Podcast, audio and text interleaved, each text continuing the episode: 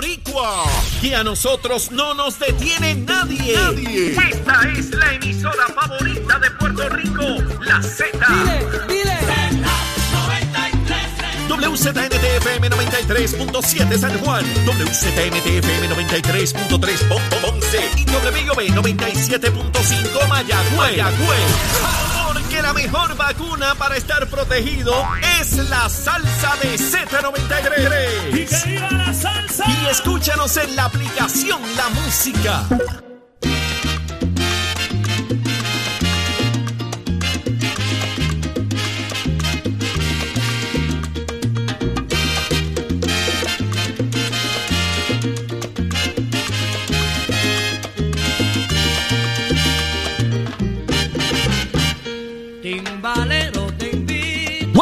Puerto Rico comienza una nueva hora en Nación Z. Estamos en, en vivo desde los estudios de Mega TV para Z93, tu emisora nacional de la salsa en el 93.7 FM en San Juan, 93.13 FM en Ponce y el 97.5 FM en Mayagüez. La aplicación La Música y el Facebook de Nación Z, la única plataforma 360 en todo Puerto Rico que usted nos escucha donde quiera con o sin luz, usted nos encuentra, señores. Nación Z, hoy ya jueves heavy, una nueva hora comienza aquí en Nación Z. Así es, Jorge, buenos días a ti, buenos días a todo el país que nos sintoniza, a las personas que nos están mirando desde afuera, también a través de toda nuestra plataforma. Está ese Facebook Live encendido, no los podemos complacer a todos, pero bendito, gracias siempre por la sintonía y por mantenerse en contacto con nosotros. Una nueva mañana, una nueva hora llena de información, llena de noticias, pero sobre todo de mucho, mucho análisis. Jueves 7 de abril del año 2022. Levántate que el despertador te está velando y te agarra el tapón. Quizás no te está velando igual porque no hay luz, pero bueno, ahí vamos. Esperamos que se pueda recuperar y pronto. probablemente no haya tapón tampoco. bueno, si la gente no va para la escuela ni va para, por eso, pues, los, semáforos no pues, deben estar funcionando. Pues no tenemos ni despertador ni tapón. Pero levántese como quiera, señores, que el día arrancó. ¿Y qué está pasando? Por ahí viene una conferencia de prensa del gobernador interino en unos minutos, eh, Domingo Emanueli, quien es el secretario de Justicia, pero como bien saben, el gobernador de Puerto Rico y el secretario de Estado están fuera del país, así que ¿qué nos dirá? Vamos a estar muy pendientes, pero antes, vamos a ver qué nos tiene preparado nuestra compañera Carla Cristina. Y los titulares. Buenos días, soy Carla Cristina informando para Nación Z. De inmediato los titulares. A poco menos de 12 horas del apagón general que sufrió Puerto Rico, Luma Energy, la empresa encargada de la transmisión y distribución de energía eléctrica en el país, informó que el sistema está comenzando a ser restablecido en el sureste de la isla. De otra parte, el presidente de la Comisión de Recursos Ambientales de la Cámara de Representantes, Edgardo Feliciano Sánchez, adelantó ayer que citará a deponer a los ex secretarios del Departamento de Recursos Naturales y Ambientales Rafael Machargo y Tania Vázquez para que contesten preguntas sobre el crimen ambiental en la Reserva Natural de Bahía de Jobos en Salinas. De otro lado, el Colegio de Profesionales de Trabajo Social denunció la falta de trabajadores sociales en el Departamento de la Familia y su baja compensación, lo que, según sostuvo la secretaria del departamento, Carmen Ana González Magás, el pasado martes en la vista de presupuesto de la agencia obstaculiza el reclutamiento de personal necesario para atender las necesidades de las familias. En temas internacionales, Estados Unidos advirtió ayer a Corea del Norte de que su programa de lanzamiento de misiles tendrá consecuencias, a la vez que tendió la mano a Pyongyang para dialogar y se mostró dispuesto a escuchar sus inquietudes.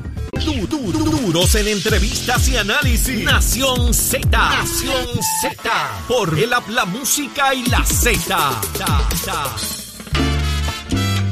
Puerto Rico con nosotros está conectado ya el comisionado electoral del Partido Popular Democrático, el licenciado Ramón Torres. Comisionado, buenos días. Buenos días. Buenos días a ti y a todos los que nos escuchan en el país. El país.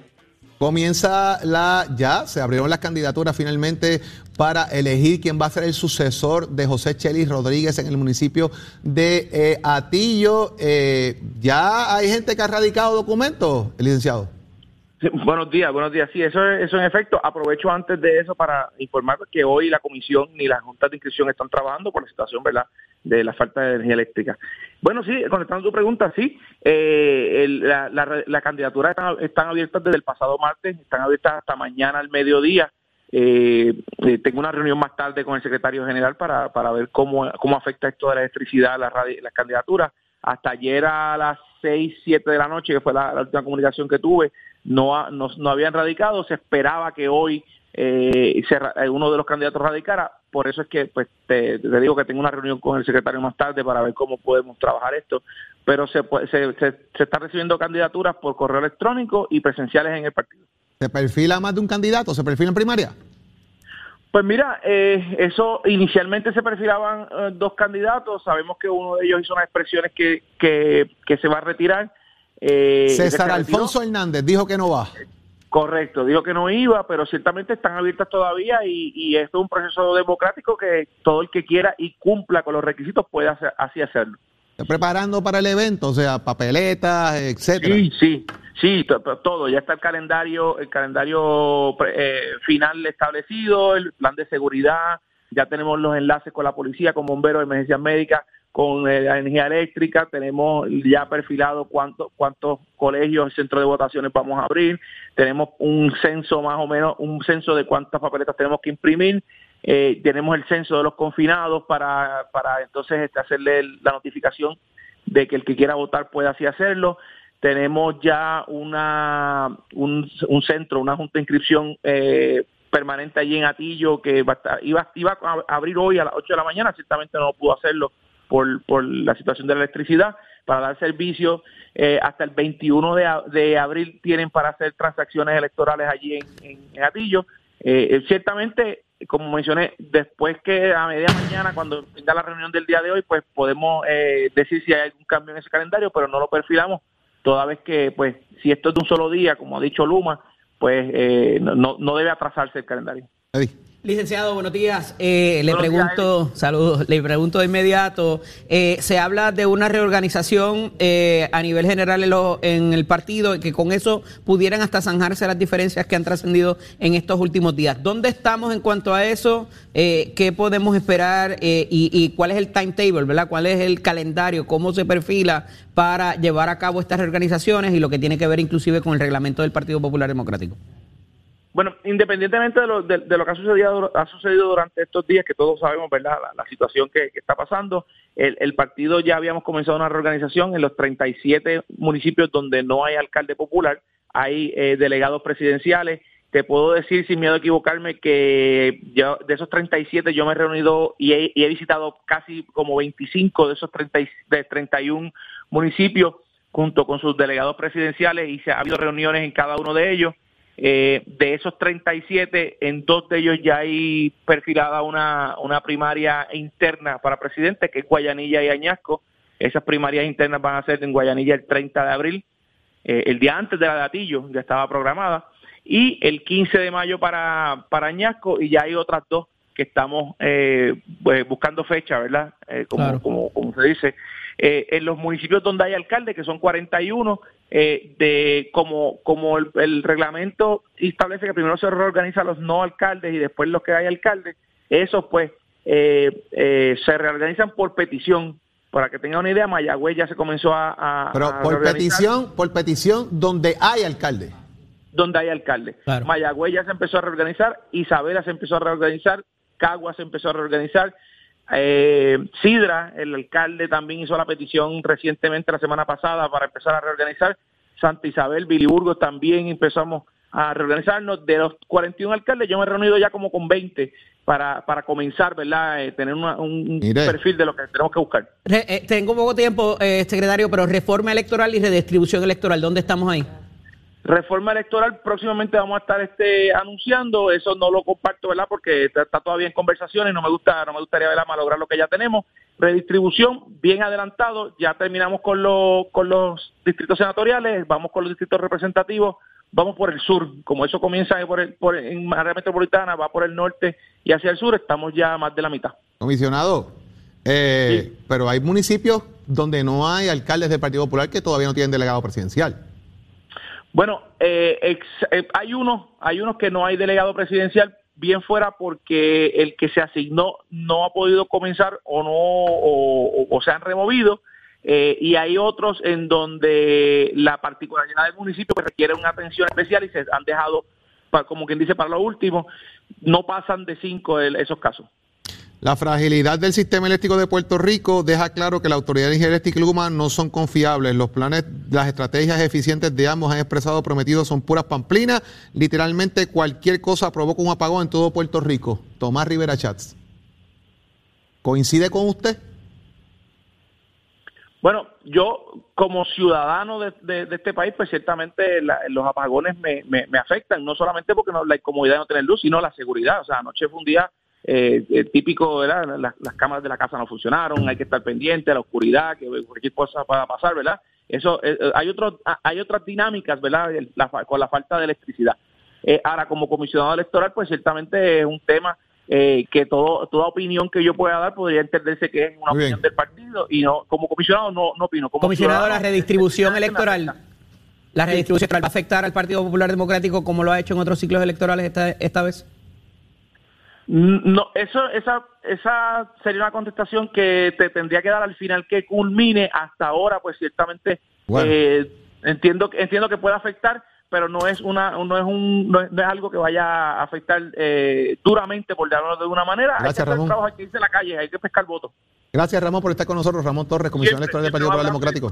buen día. Buen día mis amigos, eh, tengo conmigo a el doctor Iván Santos, eh, quien está con nosotros, el doctor Carlos Díaz. Carlos Díaz quien es cardiólogo y de paso es uno de los candidatos a presidir lo que es el Colegio de Médicos Cirujanos de Puerto Rico y está con nosotros aquí en el estudio. Doctor, muy buenos días. Buenos días a todos y gracias por estar aquí la invitación. Doctor Díaz, ¿cuál debe ser la visión que de alguna manera usted propone para llevar las riendas del Colegio de Médicos Cirujanos del país? Mira, es bien importante, la visión es servicio a los médicos proteger a los médicos y darle la mayor cantidad de ofrecimientos e iniciativas en bien de la clase médica. Una de las cosas muy importantes es proteger la colegiación. La colegiación es vital como mecanismo de defensa ante la industria de, la salud, que están las aseguradoras, los hospitales que tienen sus cabilderos y su poder político. Tenemos que tener una representación fuerte del colegio para que vaya y defienda a los médicos en esta, industria de la salud. Segundo, tenemos que estar bien pendientes a todos estos contratos que tienen estas, estas aseguradoras, porque las aseguradoras en Puerto Rico, la mayoría ya han sido vendidas a planes de Estados Unidos y vienen con unas estrategias distintas de terminar con la clase médica en sentido de la práctica privada. Es más bien a ser médicos, van a ser contratados. Y eso va a evolucionar poco a poco, poco a poco. Y estamos de frente, entrando en esta lucha con ellos de frente, porque no es que no digamos que no va a existir las aseguradoras, es que, que va a existir, pero tenemos que buscar los beneficios y las mejores condiciones para la clase médica. Tercero y bien importante, nosotros estamos haciendo que el colegio tenga, defienda el incentivo del 4% que se dio inicialmente para un grupo de médicos a 3.000 médicos, pero no a los 10.000 médicos. Vamos a batallar y vamos a defender para que sea igualmente para toda la clase médica, porque la clase médica es un sistema unido que unos dependen de otros, los primarios, los especialistas dependemos, trabajamos juntos, y sería duro pensar que más que un grupo de médicos nada más tenga este beneficio. Doctor, ¿por qué, ese proceso elitista de, escoger un grupo sí y otro no sobre ese, ese incentivo del 4%? Aparentemente porque inicialmente se dieron unas necesidades, una urgencia, unas áreas específicas, porque de los médicos que se estaban yendo para, Estados Unidos eran médicos especialistas en su mayoría. Eh, pero las condiciones en que están ahora mismo los médicos requiere que poco a poco se le dé a otra a la parte de los primarios, porque los primarios se están yendo también para Estados Unidos con las grandes ofertas que tienen los Estados Unidos. De igual manera, eh, doctor, usted mencionó ¿verdad? el tema de, que hay que proteger a la clase médica. ¿Están desprovistos ahora mismo? Bueno, desprovistos ante, recordemos las aseguradoras, como usted mencionó. Las aseguradoras son, es, un, es un monstruo. Tienen un poder político y un poder económico en el Congreso. Eh, igual que los hospitales, pero más las aseguradoras, y son las que están determinando cómo se, se, dirigen los procesos de, de, salud. Fíjese que ahora Triple S, MCS, MMM, todos estos planes que estaban aquí ya han sido vendidos a corporaciones mayores de los Estados Unidos y tienen un plan de, venir a Puerto Rico, de implementar un sistema de salud que va a poner en peligro, obviamente, a la práctica, de, la práctica del solo, solo físico, el médico solo. O sea, que va a ser, básicamente, el médico va a ser contratado y va a perder, va a tener de depender directamente de la aseguradora, no como ahora que todavía tenemos un poder y nosotros como colegio tenemos que trabajar para ser proactivos en hacer enmiendas y promover eh, nuevas intervenciones y nuevas, nuevas, nuevas formas de bregar con esto como colegio. Doctor, de igual manera, eh, quería preguntarle, eh, hay una tasa de positividad en aumento, vamos ya alrededor del 10%, fue lo último que leí. 11. 11 estamos ya, 11, para allá, 11. 11, 11.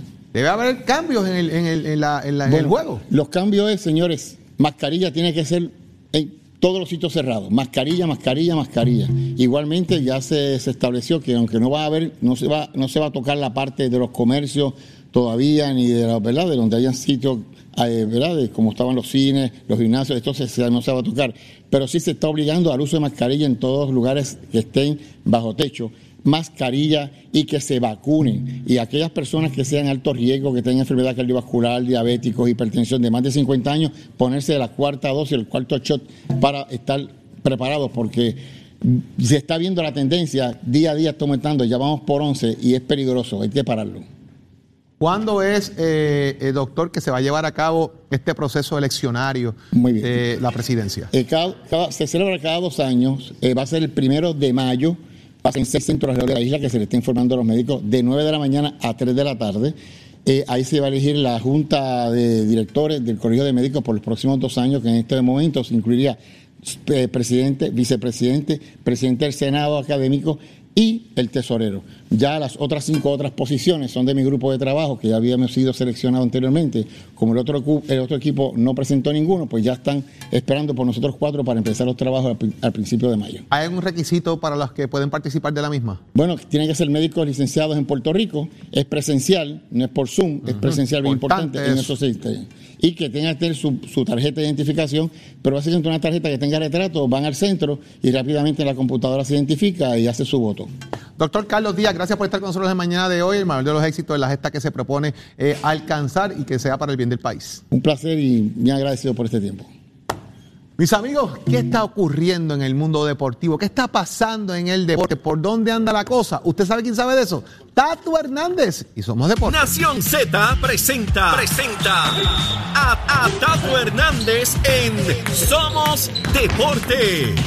Por el habla música y, y, y Z93.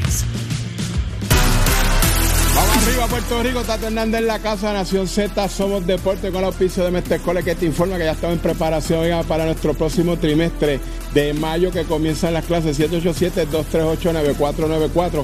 Ese es numerito a llamar. Ahora vamos con los deportes.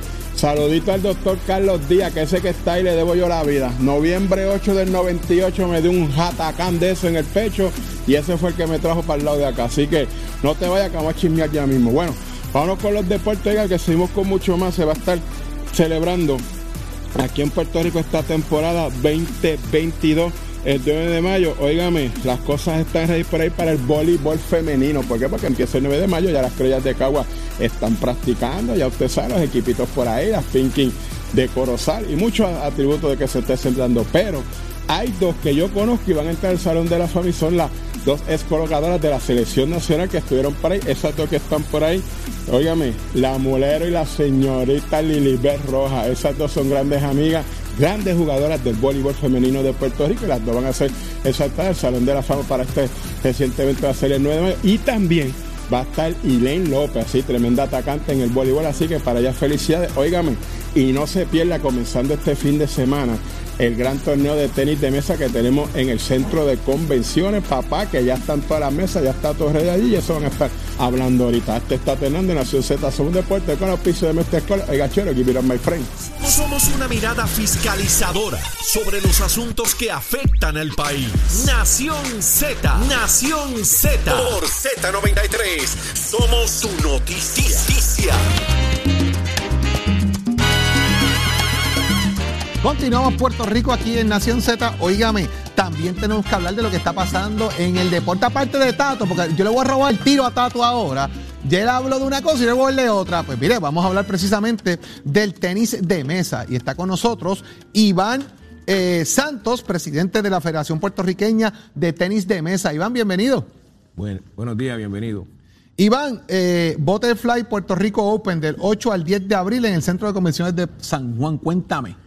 Sí, esto es un evento histórico donde vamos a tener 75 mesas de competencia, 91 equipos, 414 participantes. Van a estar nuestros mejores jugadores del tenis de mesa, incluyendo Adriana Díaz, Brian Afanador, Daniel González, Melanie Díaz.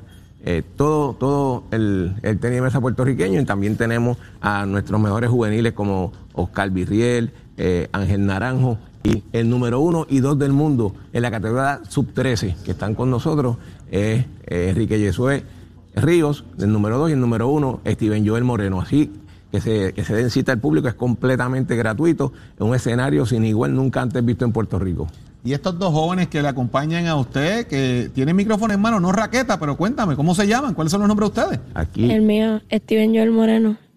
Y el mío, Enrique Río. ¿Y ustedes van a estar en el torneo? ¿Qué edades? ¿Cómo fluye la cosa? Cuéntenme. Sí, pues vamos a estar en el torneo jugando las divisiones 1 y pues ahora disfrutar y, y que en el evento se ve muy bien. Sí, pues nosotros vamos a jugar la división 1, son siete divisiones. Nosotros vamos a estar en la división más fuerte. En la división más fuerte. ¿Y esas edades fluctúan? Pues es cualquier edad. eh, lo más importante es tener mucho ranking y el primer día se decide cuál división tú vas a jugar. Ah, Es por, interesante. nivel, es por nivel competitivo, o sea, aquí no tiene que ver la edad, sino eh, tiene un ranking. Algo importante que es la primera vez en la historia del tenis de mesa que un evento fuera de Estados Unidos cuenta para ranking. El evento en Estados Unidos se hace el US Open de tenis de mesa en 1934 y este evento cuenta para ranking de Estados Unidos, así que vamos a tener sobre 25 equipos de Estados Unidos, 60 de Puerto Rico, tenemos un equipo de Suecia, dos de Guatemala, tres de Guatemala, Colombia, Canadá, México O sea que aquí viene gente de todos lados. de todos lados. Es un evento abierto, es la primera vez que lo estamos haciendo. Eh, como te dije, un montaje increíble. Tenemos respaldo del Departamento de Relación y Deporte, el secretario Ray Quiñones, también el Comité Olímpico de Puerto Rico, muy importante, según la empresa privada, el expresidente de la Asociación Industriales, eh, Rodrigo Maces, es, Sí, el, sí, es, sí, el, es el presidente del comité organizador, así que estamos, estamos dando un nuevo paso ¿verdad? en la historia del tenis mesa puertorriqueño y como, como te dije, le damos... eh, exhortamos al público que se necesita que vean algo sin igual. Iván, eh, ¿cuántas, ¿cuántos atletas se espera puedan participar en el evento? Tenemos 414. 414 ya inscritos, que están listos. Ya, ya, sí, hay 91 equipos, eh, hay 75 mesas, como él dijo, 7 divisiones, divididos por nivel competitivo, donde vamos a tener un escenario sin igual. Interesante por demás este tema, porque fíjate, eh, no son eventos cotidianos que se dan en Puerto Rico usualmente, más allá de lo que conocemos de nuestros torneos, pero siempre vemos a nuestra gente jugando fuera del país. Es correcto, pues aquí van a tener la oportunidad de ver todo nuestro, nuestro mejor tenis de mesa en, en todo nuestro mejor nivel. Eh, van a ver ¿verdad? Lo, lo que es el deporte en, en todo su esplendor eh, y un gran, un gran nivel competitivo, un despliegue, como dije, 75 mesas, ya está el montaje listo en el, en el centro de convenciones y importante que es completamente gratuito para el pueblo. mañana. Mañana, sí, hoy, eh, hoy comienza a las 4 de la tarde el registro de 4 a 7 y ya las mañana, desde las 9 de la mañana estamos jugando hasta las 8 de la noche, luego continuamos sábado de 8 a 8 de la noche y finalizamos el domingo desde las 8 hasta las 6 de la tarde. Y entonces allí se da el tema de la, del prevención, lo que fuera que se vaya a dar, cuestión del ranking, que es lo que tú me dices, que esto cuesta para ranking. Cuenta para, ranking. Sí, no, ya está establecido. o sea, y, y esto se divide por el nivel competitivo. Según tu ranking, tú juegas la división. Ahí está. Pues mire, usted no tiene, N- usted quiere entretenerse con temas Tato, para que hagas algo en el weekend, vente a ver tenis de mesa. Yo me los gano, papá, para que sepa. Depende del premio, Tato se los gana, ¿sabe? Yo se los aseguro. Oiga, me disfrute. Disfrute este fin de semana, vaya por allá desde el día de mañana al Centro de Convenciones eh, de Puerto Rico para que pueda disfrutar de este torneo de tenis de mesa, Butterfly Puerto Rico Open, donde usted tendrá lo mejor del tenis de mesa puertorriqueño allí disfrutando, mire, y apoye los nuestros, dése la vuelta por allá, Iván, gracias por estar con nosotros acá Gracias en Nación Z, gracias a nuestros atletas que nos van a estar representando también allá, les robé el tiro a Tato, papá, hablé de deporte. Vamos a la pausa, que por ahí viene Leo Aldrich de frente al país y también el representante va a estar con nosotros, Narmito Ortiz. ¿Qué pasó ayer en Jobo? Quédate con nosotros en Nación Z, llévatela, chero.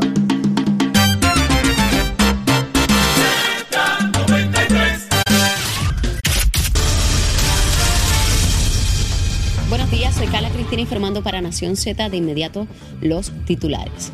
La Contraloría de Puerto Rico reveló ayer que de una visita que hizo a 10 escuelas que llevan más de tres años cerradas, cuatro todavía tienen servicios de agua y energía eléctrica. De otra parte, tras la visita ocular que la vista ocular que realizó la Comisión de Recursos Naturales de la Cámara de Representantes en los terrenos de la Reserva Natural de Bahía de Jobos en Salinas, el presidente del cuerpo, Rafael Tatito Hernández, dijo que se ve en la obligación de referir al Departamento de Recursos Naturales y Ambientales por incumplimiento de leyes y reglamentos. En un hecho lamentable, un oficial del Cuerpo de Vigilantes del Departamento de Recursos Naturales y Ambientales se encuentra en condición crítica luego de que ayer intentara suicidarse mediante un disparo en la cabeza. En temas internacionales, la Asamblea General de Naciones Unidas votará hoy sobre la suspensión de Rusia del principal órgano de derechos humanos de la ONU en respuesta al descubrimiento de cientos de cadáveres después de que las tropas rusas se retiraran de las ciudades cercanas a la capital de Ucrania.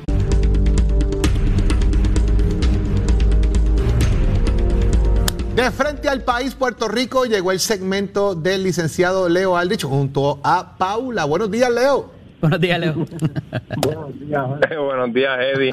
Sí, está de invitada especial porque salimos temprano, ya que ustedes saben que todo Puerto Rico pues está bajo el apagón, así es que estamos haciendo las medidas especiales. Y, y nada, y les cuento sobre eso, sobre el tema del momento, por supuesto, el apagón.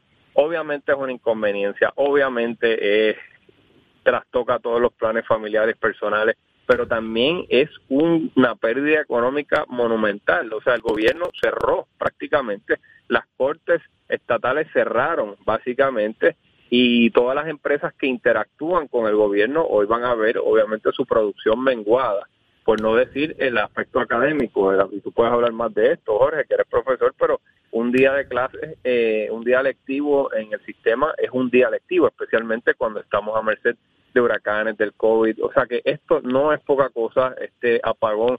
Eh, yo tengo unas amistades aquí visitándome de Nueva York y me decían, ¿esto es frecuente? Y yo lamentablemente pues tuve que decirles que sí, que es bastante frecuente. Un apagón de esta naturaleza en Nueva York sería una noticia internacional. Aquí nos hemos acostumbrado a que es básicamente el pan nuestro de cada día. Así que creo que tenemos que ver no solamente la inconveniencia que nos causa en nuestras vidas individuales y familiares, sino también el impacto económico gigante que tiene cerrar el gobierno por un día no previsto, porque no se hacen las previsiones, no se hacen los planes.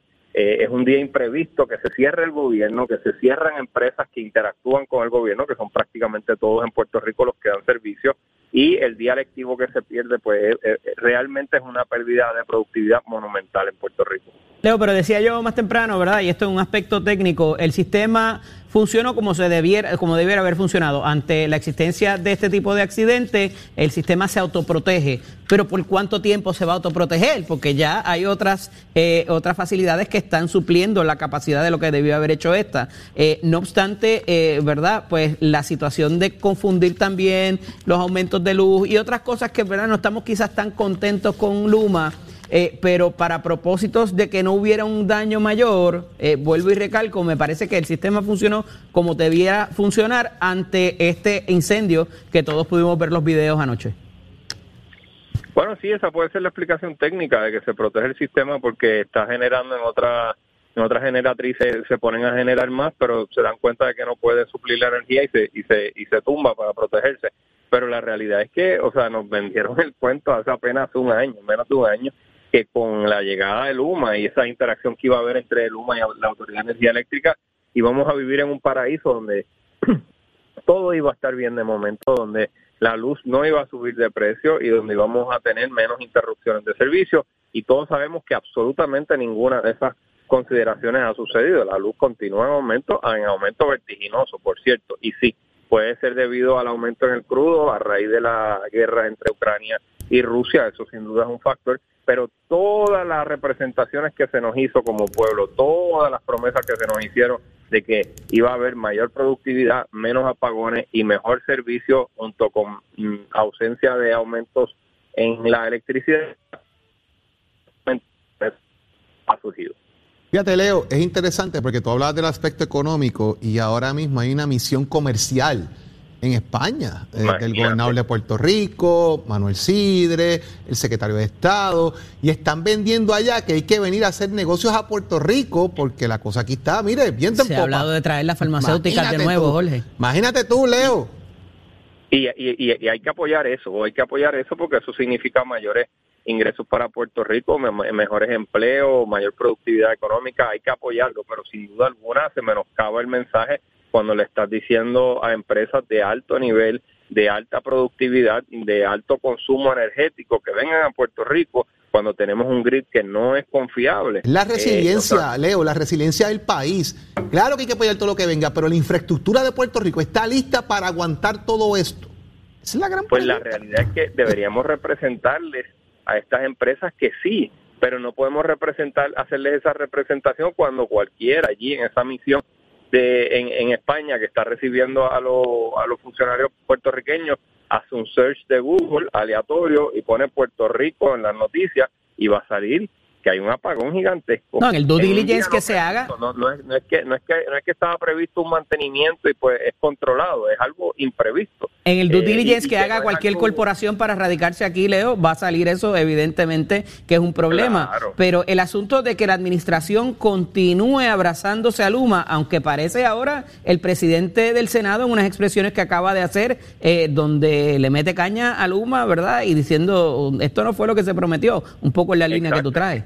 Es que esto no fue lo que se prometió, pero esto también nos da una lección a todos nosotros a nivel individual y colectivo. Tenemos que movernos más allá de la, de la, de la, de la energía fósil. Tenemos que empezar a mirar energías renovables con más detenimiento, solar, eh, todo lo que conocemos ya de las energías renovables, porque esto de, las energías fósiles, además de que es terrible para el ambiente, cada vez va a ser más caro por el asunto de la inestabilidad geopolítica todo eso contribuye a que nosotros de una vez por todas en una isla rodeada de, de, De todo- mucha agua. tiempo abrazada por el sol, rodeada de agua, con viento, empecemos a mirar las renovables con mayor detenimiento y no solamente a mirarlas, sino a actuar y girar hacia ellas. Leo, el día de ayer la Cámara de Representantes se personó eh, miembros de dicho cuerpo legislativo, específicamente los que militan y son parte eh, de lo que es la Comisión de Recursos Naturales y Ambientales de dicho cuerpo legislativo y aseguran que van a darlos con los culpables, con las personas que han cometido de alguna manera crímenes ambientales en lo que es la bahía de Jobo, los daños que han causado, con las estructuras que han creado, las casas móviles, las estructuras permanentes y le van a meter mano a eso allí. Eso fue lo que dijo ayer Tatito Hernández. Y ha dicho eso lo mismo también la representante del gobernador, la secretaria de la gobernación, Noelia García. Ahí parece que una retórica uniforme de que se le va a meter mano al problema después de años, pero, eh, y Eddie, creo que aquí tú me puedes ayudar, esto no es tan sencillo, porque aquí eh, hay unas posibles titularidades, eh, ¿verdad? Hay que examinar si son legítimas o no. Eh, no se puede entrar ahí un troca a lo loco a derrumbar cosas. Hay que examinar quién tiene titularidad, quiénes están fuera de la reserva, quiénes están adentro. Si están adentro, las reservas contemplan una, una ¿verdad? No, es- no es que una reserva no puede tener eh, estructura, hay que ver qué tipo de estructura, si la titularidad permite construir. Hay un sinnúmero de asuntos legales que hay que considerar, pero ciertamente aquellas personas que estén fuera de la ley, fuera de la norma, que tengan permisos expedidos ilegítimamente o fraudulentamente, como han representado algunos funcionarios de la OPE, entonces a eso sí hay que ir contra ellos y hay que ir contra las propiedades que hayan erigido allí ilegalmente. Eh, pero creo que se tiene que hacer el ejercicio responsablemente y más allá. Y yo creo que muchas veces estos funcionarios del Ejecutivo y del Legislativo ven que hay un asunto eh, percolando en los medios y simplemente quieren decir lo correcto para aplacar las aguas y después no se hace absolutamente nada. Eso lleva ahí tiempo, hay que meterle mano, pero hay que hacerlo de la manera correcta, respetando si hay algún derecho propietario, pues respetándolo y compensándolo, porque se le puede pagar para sacarlo. Ahí tú llegaste. de la política pública. Ahí tú llegaste. Esa parte es muy importante porque es muy probable que vaya a haber que compensar eso, ¿verdad? Por el debido proceso de ley y los procesos que haya que llevar. Esto va a terminar en el es tribunal, que- más allá de la Asamblea Sí, Legislativa. Leo. Obviamente. Si es que se hizo legalmente, si es que alguien está allí eh, con permisos válidos, que no son fraudulentos, y hay, ¿verdad?, Una- unos intereses propietarios que se pueden eh, demostrar. Así es. Eh, si es así, sí, si no, pues obviamente el gobierno tiene derecho a, a proteger una reserva que de hecho es, es federal y, y del más alto nivel ambiental. Gabriel Hernández, el, el secretario auxiliar de OCPE, de la Oficina de Gerencia de Permisos del Gobierno, ha dicho que los permisos que están allí no están en los registros de ellos. Correcto. Y si es así, pues entonces son fraudulentos potencialmente o ilegales o se expidieron de una manera irregular. Y si es así, ahí sí el gobierno tiene todo el derecho de proseguir eh, contra, contra las personas que están allí. Pero es un asunto un poco técnico complicado que los abogados ambientales y, de, derechos reales eh, van a tener que examinar con mucho cuidado. Estoy seguro que esto se convertirá en un asunto a estudiarse en las escuelas de derecho. Sin embargo, Leo, me parece que la participación federal, particularmente de las agencias federales, no se ha visto tan contundente, eh, ¿verdad? Muchas de estas agencias no operan todo el tiempo en, frente a los medios, este, pero inclusive en, en, las vistas y los demás procesos que deberían estarse llevando a cabo parecerían estar ausentes. Sí, eh, sí vi unas expresiones del jefe de la Fiscalía Federal el licenciado Muldrow hablando de que sí había un interés por parte de la Fiscalía Federal en el asunto. Obviamente, el que las agencias que tendrían eh, injerencia directa, si es que es una reserva federal, sería la EPA, serían... Eh, la EPA, que la, directora fue la, directora en un momento de recursos naturales aquí bajo otra fue La secretaria, fue la, secretaria. Correcto, así es, así es. Así es que ellos en conjunto con la Fiscalía Federal podrían estar atendiendo el asunto junto con, por supuesto, la bueno, ya no es Junta Calidad Ambiental, pero el Departamento de Recursos Naturales y Ambientales, eh, pues que, que ha sido también un gran ausente en este proceso. De hecho, le costó este asunto le costó el puesto a Machargo. Vamos a hablar en plata. O sea, en esta en esta situación esta situación fue la que le costó a Rafael Machargo tener que dejar la secretaría del Departamento de Recursos Naturales y Ambientales porque se probó que no hizo nada y que lo que hizo lo hizo tímidamente o de forma realmente inepta. Y, y, dejamos un lado un poco, eh, eh, Leo, no sé si tienes más información de esto, porque ayer trasciende de que uno de los vigilantes de esa agua, de esa área comete un intento de suicidio y se ha hablado por lo bajo de que te, pudiera tener que ver con, esta situación. No, tiene que ver con la situación. Yo tuve conversación ayer con un vigilante y tiene que ver con una situación muy personal. Eh, de, de, este caso del vigilante, una situación eh, que tiene que ver con su, ¿verdad? su, su ámbito familiar. familiar y obviamente pues comenzó a hacer eh, ingerir alcohol y otros elementos que no tienen que ver necesariamente con lo que pasó allí ayer. Pero Leo, fíjate, también hay que añadirle a la conversación la presencia de Eliezer Molina y la trifulca que formó eh, de alguna manera eh, haciendo o increpando al presidente de la Cámara, a, a Narmito Ortiz y a la alcaldesa de Salinas. Sí, estoy de acuerdo. Mira, hay que incorporar eso en el análisis. Eliezer Molina creo que ha hecho un trabajo importante de, traer a la atención pública asuntos ambientales, asuntos ¿verdad? relacionados con los recursos naturales, pero eh, esa causa no le pertenece a nadie en particular. O sea, qué bueno que se involucren personas que estaban ajenas a este tema, qué bueno que se involucren el presidente de la Cámara, que tiene ciertos poderes, ¿verdad? Qué bueno que se involucren diferentes políticos en el asunto. E, esa debería ser una de las intenciones de Eliezer Molina o de cualquiera que tenga una preocupación por los derechos eh, ¿verdad? ambientales, por los recursos ambientales. Eh, cualquiera que tenga una causa y traiga hacia esa causa a políticos de diferentes estirpes, pues ha logrado algo y no es poca cosa y no creo que debería estar eh, molesto por, por, por esa atención que le ha brindado, porque me, me parecería a mí que era una de las intenciones originales, traer atención política y mediática a este asunto y lo ha logrado ambos, él y otras personas de este movimiento. Pero me parece a mí que lejos de molestarse, lejos de increpar a personas con poder que llegan allí a ver lo que está pasando, debería estar eh, feliz, debería estar alegre de que se ha tomado un interés en el asunto y de que potencialmente se tomen cartas en el asunto porque la Asamblea Legislativa sí tiene unos poderes y ustedes saben que tiene unos poderes investigativos amplios. Así es. Así que creo que esa debería ser la, actitud de, ahora en adelante. Que, la Asamblea Legislativa en gran medida se involucre en el tema porque lo trae Mariana Nogales eh, dentro, del, dentro del proceso. O sea, hay que dejar eso establecido ahí, Leo, así que vamos por ahí. Hay que, hay que ser justo y que y, y ella tuvo un rol protagónico en llevar esto a la atención pública y qué bueno que se estén involucrando más personas ahora. Hay formas de llevar el mensaje, hay que hacerlo con coherencia. Leo, gracias por estar con nosotros en la mañana de hoy. Yo espero que ya la luz te llegue. Dicen por ahí ya que se están reportando sobre 60 mil personas con servicio eléctrico ya en el país, según se ha ido restaurando poco a poco. Espero que tú seas uno de esas personas pronto, Leo, y Paula también. Cariño a Paula. Muchas gracias. Buen fin de semana, Leo, cuídate. Éxito. Para ustedes, Informando para Nación Z. El tránsito está operando con tranquilidad a través de toda la isla y se espera que permanezca relativamente cómodo durante la mañana debido a que el gobierno suspendió las labores de hoy por motivo del apagón que experimenta el país desde anoche. Ahora pasamos con el informe del tiempo.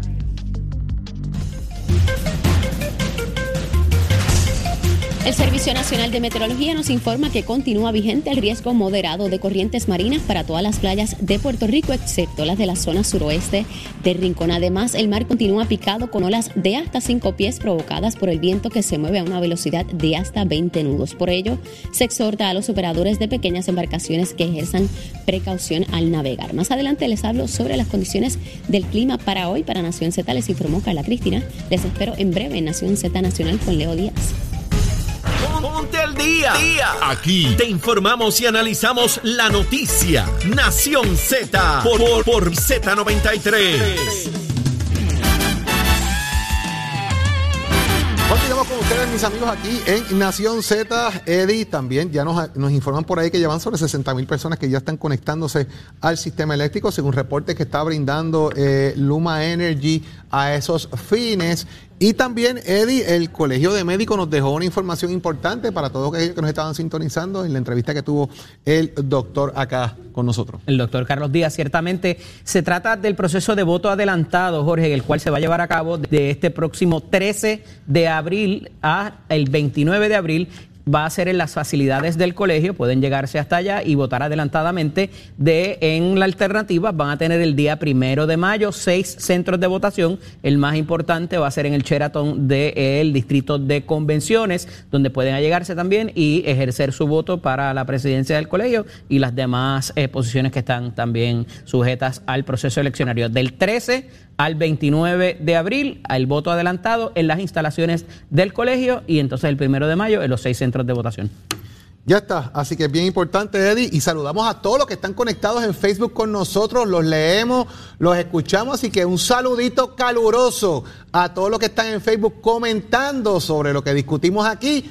Pendiente siempre a sus comentarios. Gracias por estar sintonizados a nosotros y pendiente todas las mañanas al análisis que hacemos aquí, que sabemos que les gusta mucho y por eso generan esos debates tan interesantes en Nos las redes sociales. Nos quieran o nos critiquen, como quiera los leemos y estamos pendientes a, a lo que a lo que tienen que aportar para nosotros. Así que saluditos, saluditos a todos, a Elías Santiago, a, a, a Lirio, A a. Saima Rivera, a Ivonne y a todos los que están por ahí, conectaditos, comentando en Facebook. Como diría el que viene ya mismo, Elías como diría el que viene ya mismo por ahí, Leo Díaz.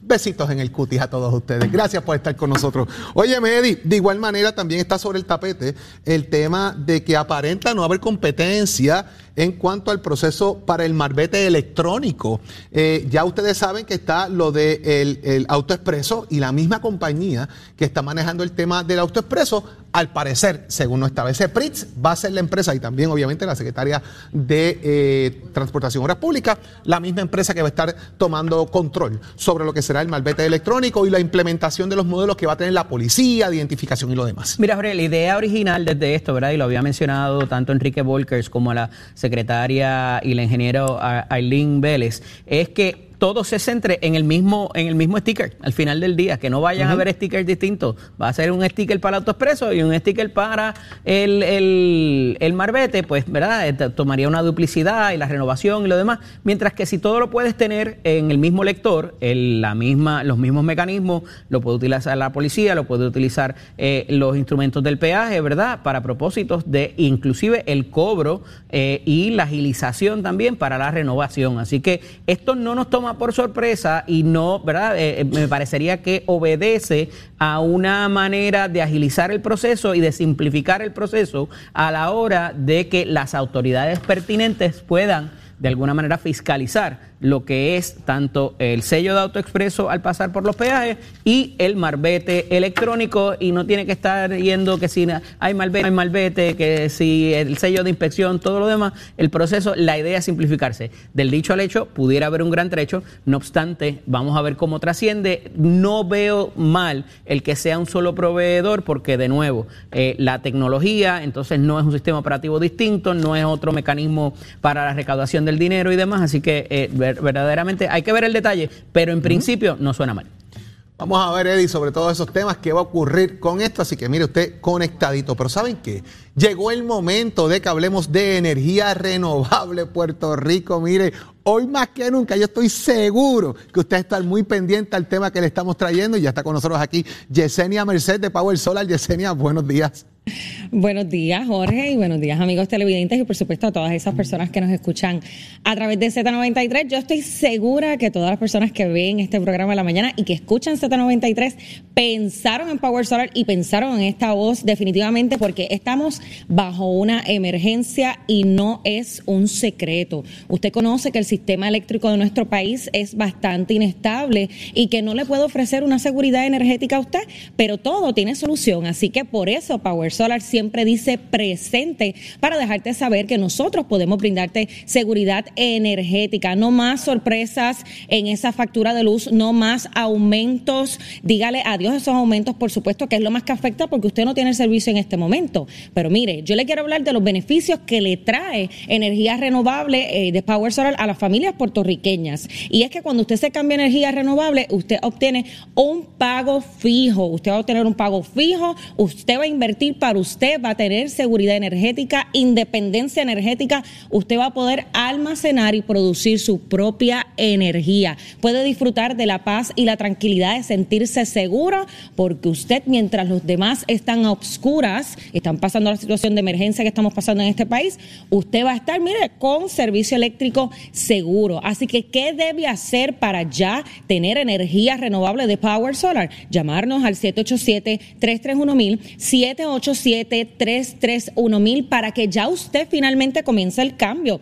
Usted se preguntará, pero yo tengo que pagar. Mire, usted no tiene que pagar inicialmente. Nosotros aplicamos lo que es la oferta triple cero, cero pronto, cero inversión inicial, cero costo por la evaluación, que es el estudio de consumo, que es gratis. Nosotros vamos a su casa, hacemos el estudio de consumo, identificamos, ¿verdad?, eh, cuál es la necesidad que usted tiene y eso es sin costo alguno y sin compromiso. Financiamiento disponible, pagos reducidos desde 144 dólares en adelante. El financiamiento que tenemos disponible, lo que necesitas es 640 de empírica, que la casa esté a su nombre, techo sea de cemento y la permisología va por nosotros. Usted no tiene que hacer ningún tipo de gestión, solamente llamarnos al 787-331-1000, 787-331-1000 y comenzar el cambio que yo sé que usted anhela en este momento. Ahí está, señores, 787-331-1000.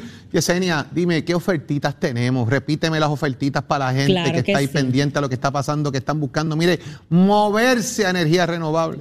Claro que sí. Por este mes, eh, si usted nos llama al 787-331-1000, nosotros le vamos a estar regalando la batería EcoFlow Mini valorada en 500 dólares. Esto es una batería que está diseñada también para los apartamentos, para brindarle seguridad energética a usted también, pero si usted compra el sistema de energía renovable principal, se le va a estar regalando. Usted lo puede utilizar en actividades en exteriores, campings y demás, donde usted necesite energía. Ahí está nuestra batería EcoFlow Mini para que usted lo pueda utilizar en el exterior. Así que esto es un momento ideal para que usted llame, se oriente y ya finalmente haga ese cambio y no pase por esta lamentable emergencia que Puerto Rico está pasando. 787-331-1000, 787-331-1000. Estamos para ayudarte. Power Solar. Gracias, Yesenia, por estar con nosotros la mañana de hoy aquí en Nación Z y que se haga la luz Puerto Rico. Muchas gracias, Yesenia. Cuídate. Buen día. Oye, Eddie, dentro de toda esta situación que se ha dado, eh, pues hay que estar muy pendiente a lo que ha ocurrido eh, nuevamente en el tema de la bahía de Jobos. Ahí está. Y está uno de los protagonistas, precisamente, que estuvo allí ayer y que dijo, ¿qué pasó? ¿Qué es lo que hay? Y el legislador de distrito. Ah, de allí y dijo que estaba listo para ir para adelante. Ahí está Luis Narmito Ortiz, el señor representante eh, del Partido Popular Democrático. Narmito, buenos días. Señor Ortiz Lugo. Buen día, hermano puertorriqueño. Buenos días a los amigos televidentes. Representante, vimos ayer, tuvimos oportunidad de ver los videos y de verdad de las diferentes eh, situaciones que allí trascendieron. ¿Cómo se adelantaron antes de ir a, los eventos? ¿Cómo se adelantaron los procesos y si esa vista, vista ocular fue productiva y qué se supo allí que no supiéramos antes? Bueno, eh, aparte de, se clarificaron muchas cosas porque aquí hay varias personas que, que disparan como el papagayo sin tener evidencia y cuando llegamos allí, ¿dónde está la carretera falta? Aquí no es, ah, aquí no es. Ah, pero acusaban al municipio de que estaba faltando allí. No, hombre, no. La, la, allí se, tuvimos la oportunidad, los compañeros legisladores tuvieron la oportunidad también, y la prensa tuvo oportunidad de ver de dónde comienza la, la, reserva. ¿Dónde está el eh, mangle? Eh, eh, los, vimos los, de la destrucción de los mangles, vimos todo el relleno que se tiró, que hasta la arena ya, perdón, ya es hasta blanca.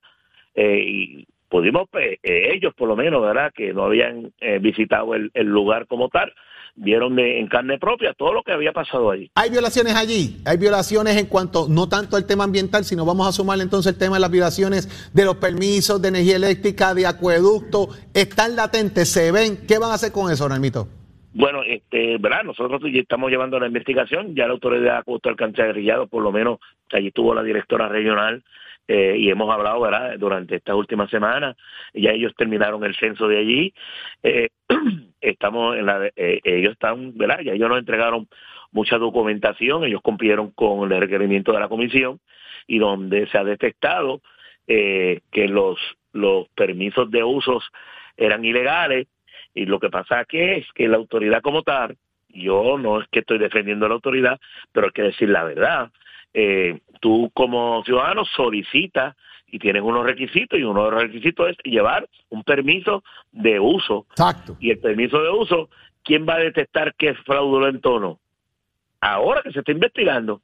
Representante, pero eh, se ha hablado de falsificación de documentos, se ha hablado también de intimidación de funcionarios públicos. ¿Pudiera de alguna manera decirse que alguno de esos, de esos proyectos o de esos permisos está en ley? Igual que hemos hablado de los fraudulentos, igual que hay, alguien que pudiéramos ya de lo que ustedes tienen decir, pues mira, esa persona sí, sí está en ley y, y, y, ese no lo vamos a tocar. ¿Esos se han identificado también?